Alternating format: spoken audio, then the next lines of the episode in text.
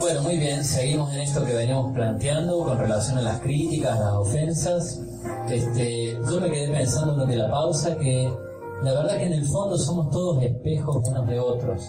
Esto quiere decir que lo que yo recibo como crítica eh, en realidad es, si, si a mí me resulta ofensivo, es porque está tocando un nervio muy personal del cual yo me autocritico.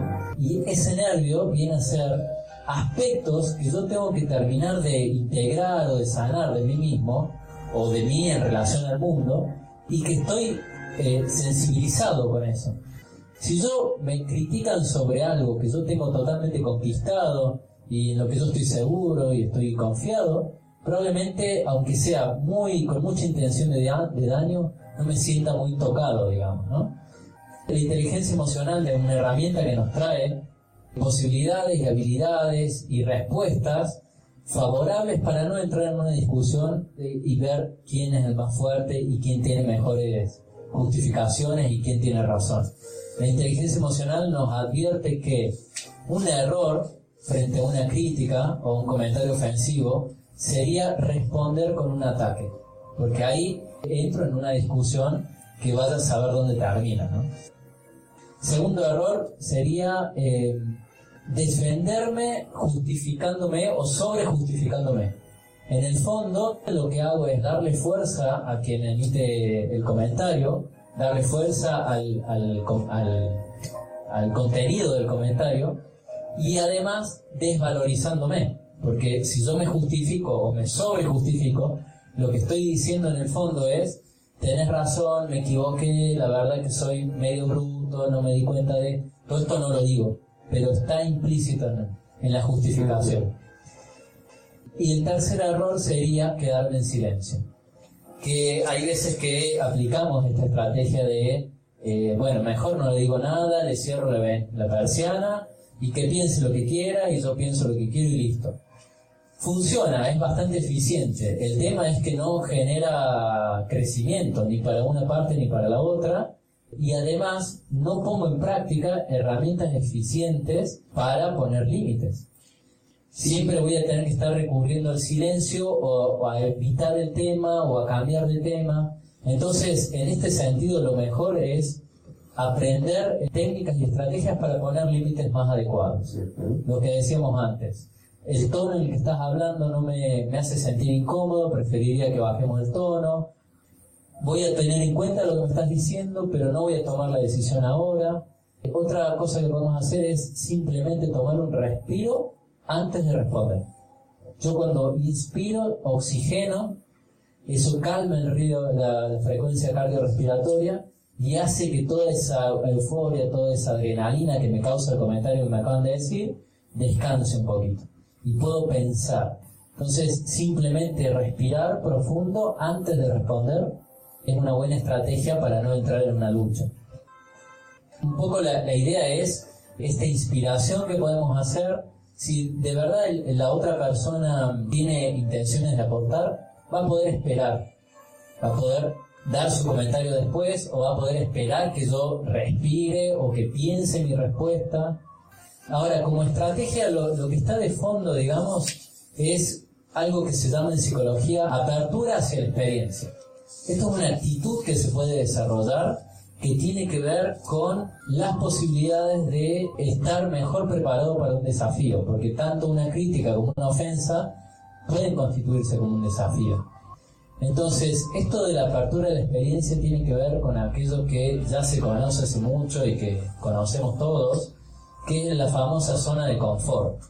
La zona de confort es un concepto que se utiliza para ejemplificar y para mostrar ese espacio, ese lugar donde nos sentimos en seguridad y en confianza.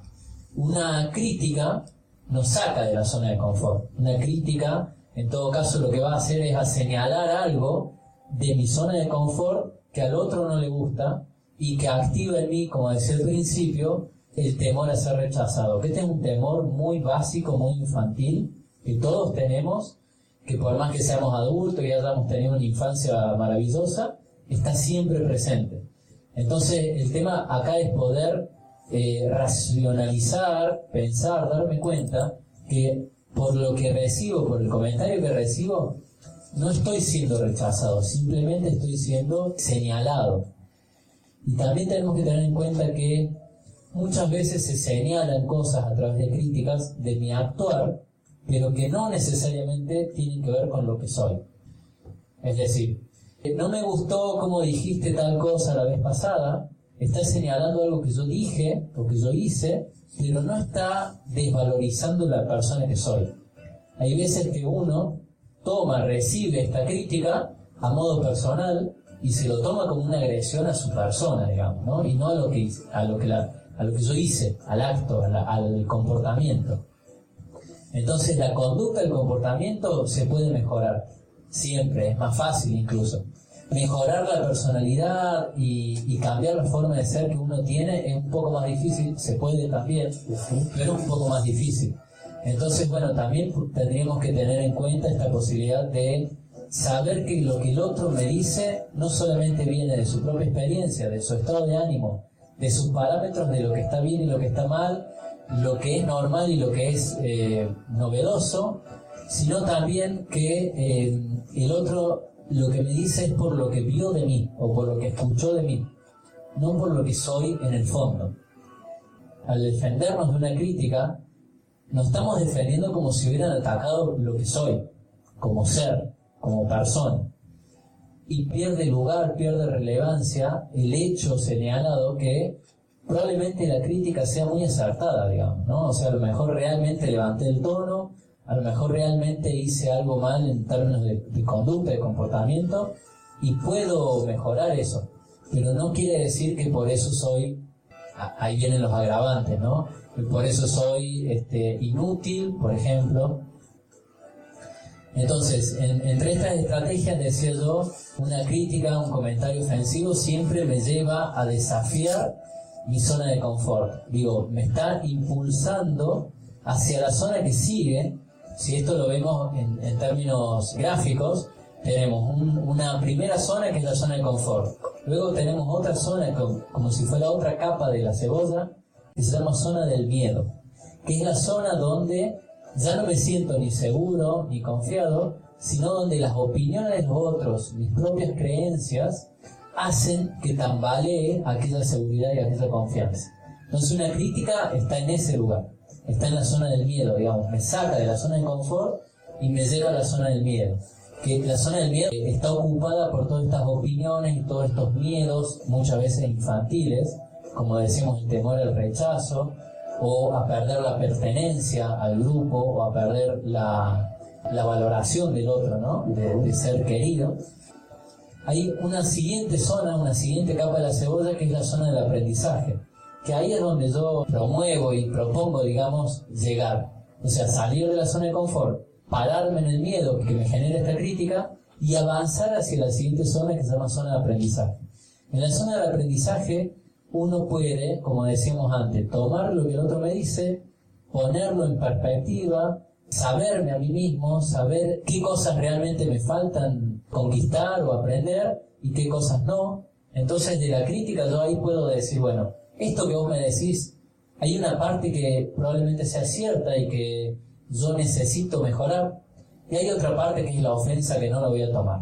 Entonces, esta distinción la hacemos desde la zona de aprendizaje, donde yo puedo, digamos así, diferenciar, eh, como se dice a veces, la, la, paja del trigo, ¿no? Y entonces tomarlo con lo que me decís de manera constructiva para crecer, para aprender, para ampliar mis posibilidades y dejar de lado la parte donde me siento afectado o donde hay francamente una ofensa, ¿no? Entonces en esta zona de aprendizaje se evalúa la realidad tal cual es y empiezan a aparecer las nuevas posibilidades.